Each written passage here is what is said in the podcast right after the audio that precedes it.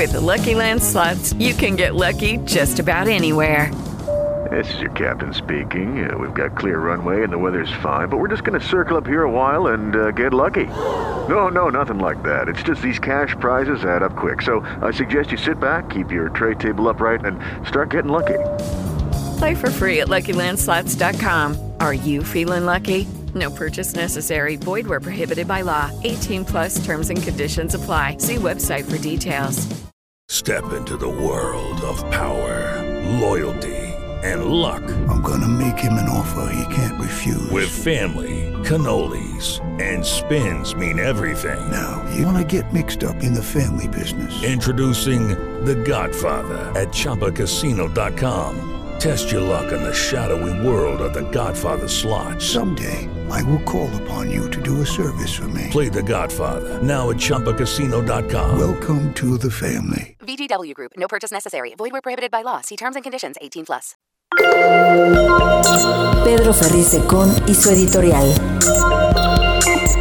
En Central FM Equilibrio.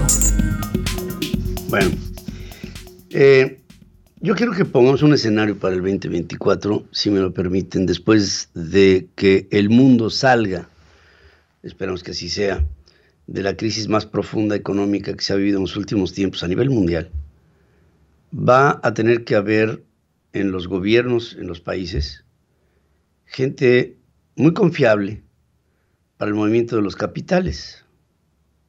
Y, y con ello habrá que considerar a quién vamos a poner en la presidencia de la República en el 2024. Porque pienso que debe ser alguien muy reconocido por los medios financieros del mundo. O por lo menos que tenga un bagaje suficiente como para ser reconocible en el Fondo Monetario Internacional, ante el Banco Mundial, ante el Banco Interamericano de Desarrollo, ante el Club de París, ante el Banco Interamericano de Desarrollo, eh, creo que ya lo dije, eh, ante fondos como todos los fondos de inversión, BlackRock y, y todas las grandes corporaciones financieras y bancarias, ante los grandes bancos, JP Morgan, el Paribas y, y así, el, el Deutsche Bank, el, el, el Banco de Londres, en Inglaterra, los bancos centrales, la Fed, el, eh, el, Banco Central de Francia, el de Inglaterra, el de Alemania, el de Japón. Tiene que ser alguien muy representativo de México. Y, al mismo tiempo estar ligado, o por lo menos tener referencias y cartas credenciales suficientes como para decir, ah, caray, ahí sí hay un cuate de peso, hombre o mujer.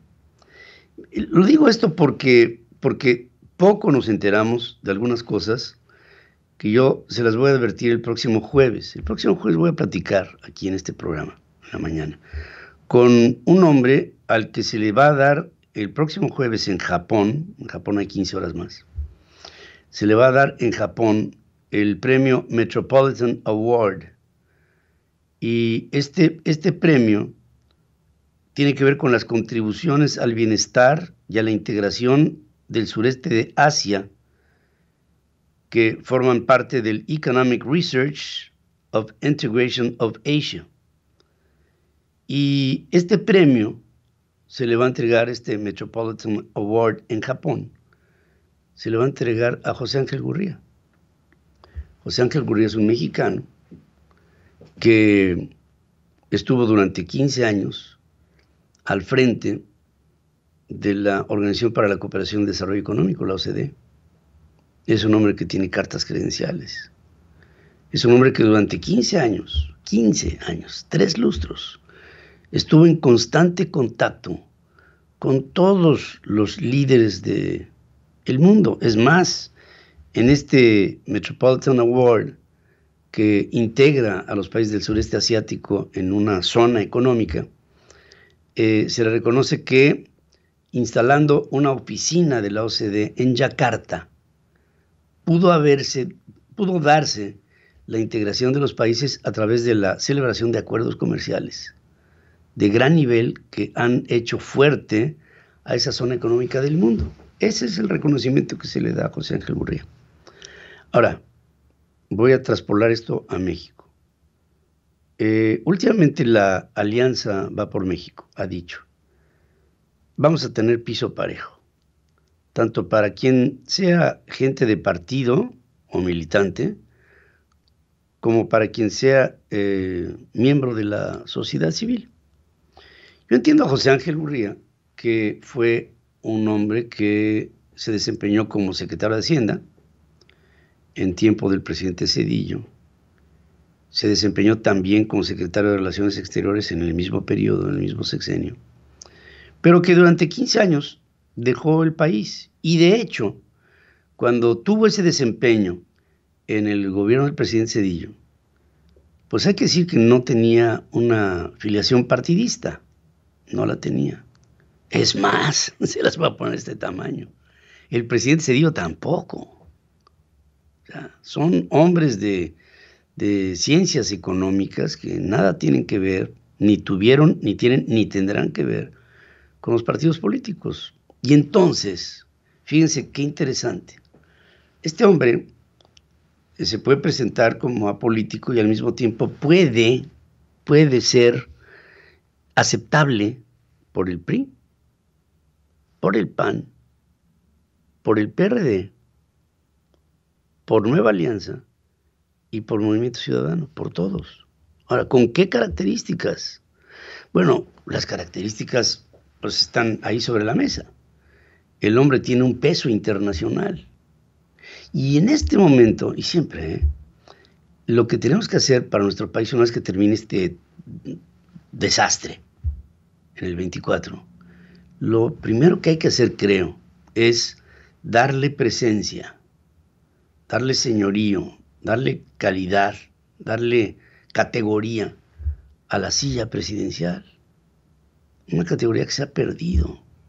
Y que entonces, con alguien de ese peso, en el momento de asumir la presidencia, sería un imán para atraer capitales para invertir en México, tanto del extranjero como del propio país. Y esto generaría cientos de miles de empleos, millones de empleos, bienestar, desarrollo, producción, comercio, servicios, educación, salud, justicia, entendimiento, puentes, tenemos que pensar, digo, que, que, se ejerza la democracia, me parece perfecto. Que se ejerza y que se llegue a las mejores capacidades. Porque, porque a partir del 24 y en adelante hay una cosa que tiene que pasar en la presidencia de México. Ya no puede perderse el tiempo se tiene que ganar desde el día 1. Así como se perdió desde el día 1 con la cancelación del aeropuerto en el 2018, en 1 de diciembre, así se tiene que ganar el 1 de diciembre del 24 el tiempo perdido durante este lapso de seis años. Y tenemos que ganarle tiempo. Ahora, un último punto, que José Ángel tiene 74 años. Pues sí, es un hombre que tiene 74 años está lleno de vitalidad. Es un hombre, así, lo, así, así se proyecta como un hombre de gran vitalidad, que estoy seguro podría con el cargo como lo puede Biden o como lo pudo eh, la reina Isabel o Margaret Thatcher o Donald Trump. No es un tema de edad, es un tema de actitud. Y pienso que entonces ahí está conformada lo que pudiera ser una, para mí, de las mejores posibilidades para México.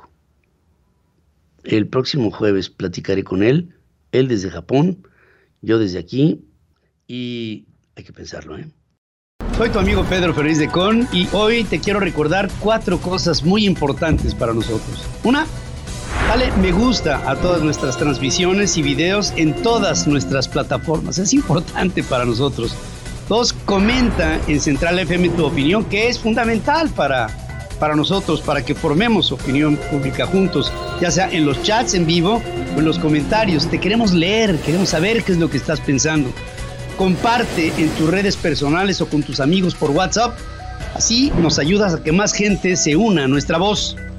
suscríbete y activa las notificaciones para que no te pierdas ninguno de nuestros contenidos. Central FM Equilibrio, marcando el cambio que necesita México.